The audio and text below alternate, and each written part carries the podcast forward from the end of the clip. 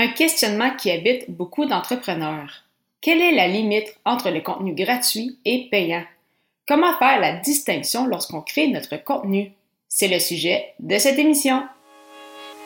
Les médias sociaux en affaires est votre rendez-vous hebdomadaire pour en connaître davantage sur les différents réseaux sociaux et les plateformes de création de contenu dans un contexte d'affaires.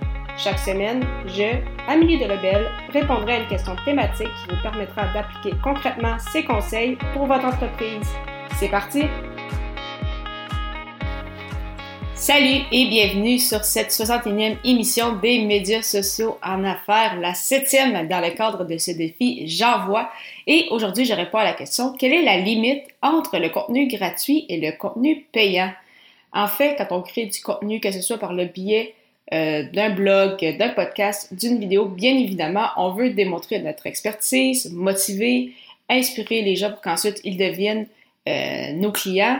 Euh, on veut enseigner également, donc bien évidemment, on veut augmenter notre notoriété, mais en même temps, on veut vraiment aider notre, notre persona et en aidant notre persona, on espère par la suite qu'au fil du temps, quand ils ont vraiment un besoin, qu'ils viennent vers nous plutôt que vers nos compétiteurs. Donc, c'est bien évidemment euh, un des éléments très importants en fait avec la, création de contenu, euh, en plus bien évidemment de l'aspect un peu plus technique en lien avec le, référencement, mais une question qui m'est souvent posée, euh, surtout en lien avec le podcast, c'est justement, mais Annie, qu'est-ce que je dis dans mes épisodes? Donc, jusqu'à où je livre, qu'est-ce que je livre exactement? Et également de quelle façon?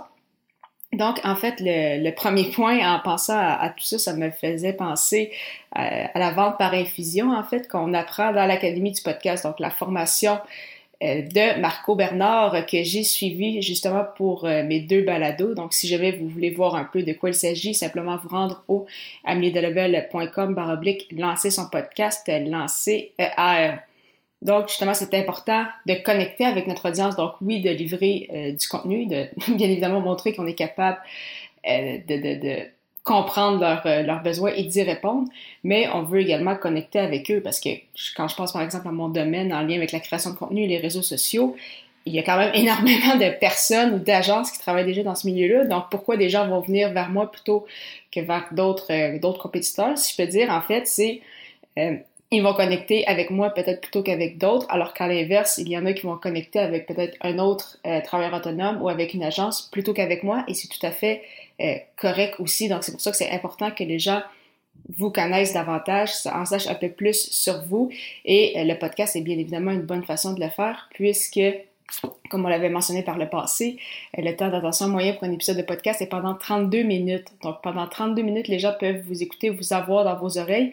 Et donc, lors d'un premier contact, que ce soit pour le biais des réseaux sociaux, par téléphone ou par courriel, les gens ont déjà l'impression de vous connaître un peu, ce qui n'est pas le cas pour les gens qui euh, ne créent pas de contenu.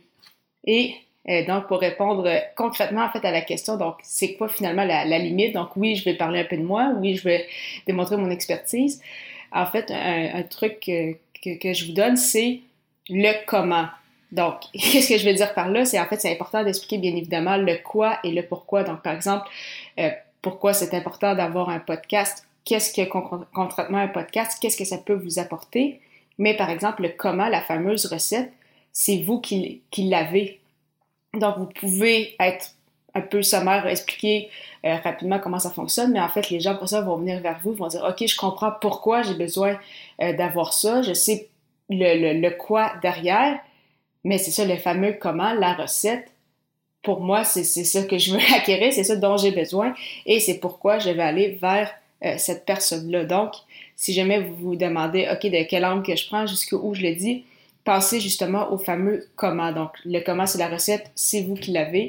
Donc, peut-être en parler brièvement justement avec le, avec le quoi, mais euh, bien évidemment, vous ne voulez pas livrer de A à Z tout ce que vous faites étape par étape parce que sinon les gens vont avoir euh, tout ce dont ils ont besoin pour par la suite euh, commencer le, processus. Donc voilà mon, mon petit conseil du jour. Donc vraiment important en fait. Donc c'est ça de, de, de, vous lancer, de faire du contenu, donc de ne pas avoir peur d'en créer, justement de, de peur de peut-être trop en dire, mais c'est important justement de, de, dire le quoi, d'expliquer le pourquoi, mais le comment, la recette secrète que vous avez, peu importe votre domaine d'expertise, la garder. C'est pourquoi les gens vont venir vers vous parce qu'ils vont avoir besoin de cette recette-là pour atteindre leurs objectifs ou euh, surmonter des défis, etc. Donc, demain pour cette autre émission des médias sociaux en affaires, je vais répondre à la question comment puis-je optimiser ma présence sur les réseaux sociaux? Au plaisir de vous y retrouver!